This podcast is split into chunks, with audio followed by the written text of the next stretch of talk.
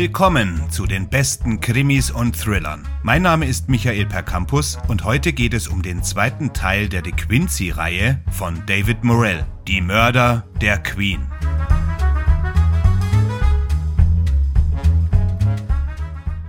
Interessiert man sich für historische Kriminalromane, die das viktorianische London lebendig machen, sind David Morells drei De Quincy-Romane ganz oben auf der Liste anzusiedeln. Morell erreicht das hauptsächlich damit, dass er auch den Stil, in dem im 19. Jahrhundert Romane geschrieben wurden, anwendet. Für heutige Autoren ist das gar nicht so leicht. Morell hat sich viele Jahre lang in den Duktus der damaligen Zeit versetzt und darüber hinaus intensiv Recherche betrieben, um die viktorianische Zeit lebendig zu machen und die Fakten mit der Erzählung zu verschmelzen. Vielleicht ist der notwendige Aufwand auch der Grund, warum es so wenige erstklassige Romane in dieser Gattung gibt, denn man merkt als interessierter Leser sofort, wo die Fehlerquellen liegen. Morell setzt also seinen allwissenden Erzähler perfekt ein und nutzt mit den eingeschobenen Tagebuchaufzeichnungen der Emily de Quincy ebenfalls ein Stilmittel, das damals an der Tagesordnung war, heute aber nicht mehr gebräuchlich ist, um die unterschiedlichsten Szenen in eine intime Nähe an den Leser heranzurücken. Er tut das nicht mehr so ausgiebig wie im ersten Roman, Der Opiummörder, aber wo er dieses Stilmittel einsetzt, ist es auch stimmig und man merkt in allen drei De Quincy-Büchern, was wir literarisch an die Moderne verloren haben, auch wenn wir auf der anderen Seite natürlich einiges andere gewonnen haben. Wir schreiben das Jahr 1855. Nachrichten über die Unfähigkeit der britischen Kommandeure im Krimkrieg haben den Sturz der Regierung verursacht. Thomas de Quincey und seine Tochter Emily sind im Londoner Haus von Lord Palmerston nicht mehr willkommen. Doch gerade als Palmerston sich anschickt, die beiden in eine Kutsche zu stecken und weit, weit wegzuschicken, sind de Quincys Fähigkeiten plötzlich sehr gefragt, als eines Tages der erste von vielen grausamen und ausgeklügelten Morden geschieht. Und das ausgerechnet in der St. James Church. Englische Adlige und Frauen scheinen das Ziel zu sein, und die Szenen sind jenseits aller Vorstellungskraft grausam, wie man sie in der Oberschicht zu dieser Zeit nur selten sieht. Morde dieser niederträchtigen Art geschehen normalerweise nur unter den niedrigsten der Niedrigen. Schnell macht sich Panik breit.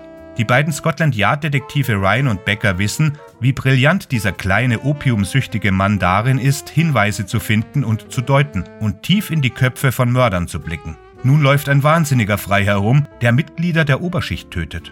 Bei jeder Leiche finden sie Hinweise mit den Namen jener, die in der Vergangenheit bereits ein Attentat auf Queen Victoria verübt hatten. Alle Beweise deuten auf eine Schlussfolgerung hin. Dieser Killer wird nicht aufhören, bis Victoria tot ist. David Morell taucht, eben auch stilistisch, einmal mehr in das viktorianische London ein. Dank seiner akribischen Recherche wird London lebendig. Sehenswürdigkeiten, Gerüche, Geräusche. Die Leser werden sich leicht in die Straßen und Gebäude der Stadt hineinversetzen können. Doch die Kulisse ist nicht das einzige Wunderbare an Die Mörder der Queen. Das Tempo ist so hoch, dass man sich äußerst schnell in der Erzählung verfängt. Vor allem, weil es nur wenigen Autoren gelingt, so mit historischen Figuren umzugehen, wie es hier gezeigt wird. De Quincy war Freud 50 Jahre voraus und es ist faszinierend, ihm dabei zuzusehen, wie er die Psychologie einsetzt, um Verbrechen zu lösen. Es ist auch faszinierend, andere dabei zu beobachten, wie sie ihn beobachten. Im ersten Buch dieser Reihe konnten die Leser sehen, wie die beiden Scotland Yard-Detektive Ryan und Becker De Quincy's Methoden ins Lächerliche zogen. Jetzt sind sie überzeugt und müssen andere davon überzeugen, den kleinen Mann in Ruhe zu lassen, damit er seine Arbeit machen kann.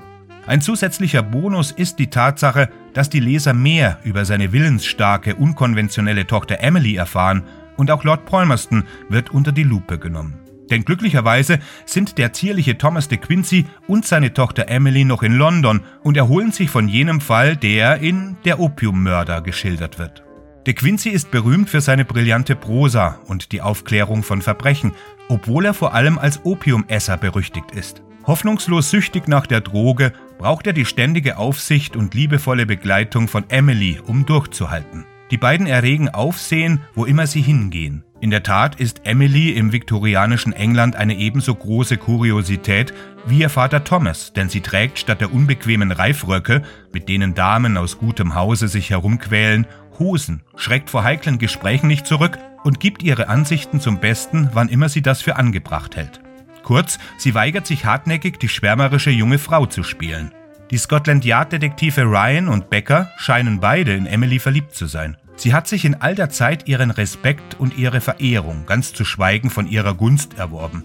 Beide sind nicht im geringsten verärgert, dass sie immer noch in London ist und den Ermittlern mit ihrem Wissen zur Seite steht. Nun aber steht unendlich viel mehr auf dem Spiel, denn die Leichen häufen sich und das eigentliche Ziel rückt schnell ins Blickfeld, die Königin selbst. Notizen, die an jedem Tatort hinterlassen werden, bilden das Motiv mit jeder weiteren Mordserie klarer heraus. Es ist fast so, als wolle der Killer, dass die Polizei genau weiß, wer er ist. Aber deshalb seiner habhaft zu werden, ist eine ganz andere Sache. Während sie vielleicht sein Motiv verstehen, nur zu gut, erweist er sich als ein sehr schlüpfriger Charakter. Wie gelingt es ihm, ihnen immer wieder zu entwischen? Die Ermittler haben einen Namen, den sie verfolgen, aber ihr Verdächtiger hat ein so starkes Verlangen nach Rache, dass es ihn fast unsichtbar macht.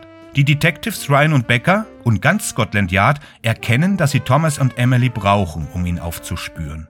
Fans der Sherlock Holmes Geschichten werden sich an diesem frischen, neuen Detektivmodell erfreuen und die Ära, den Einfallsreichtum und die Details der Epoche gründlich genießen, ohne jemals die über dem ganzen Genre schwebende Parallele zu dem Detektiv aus der Baker Street zu spüren.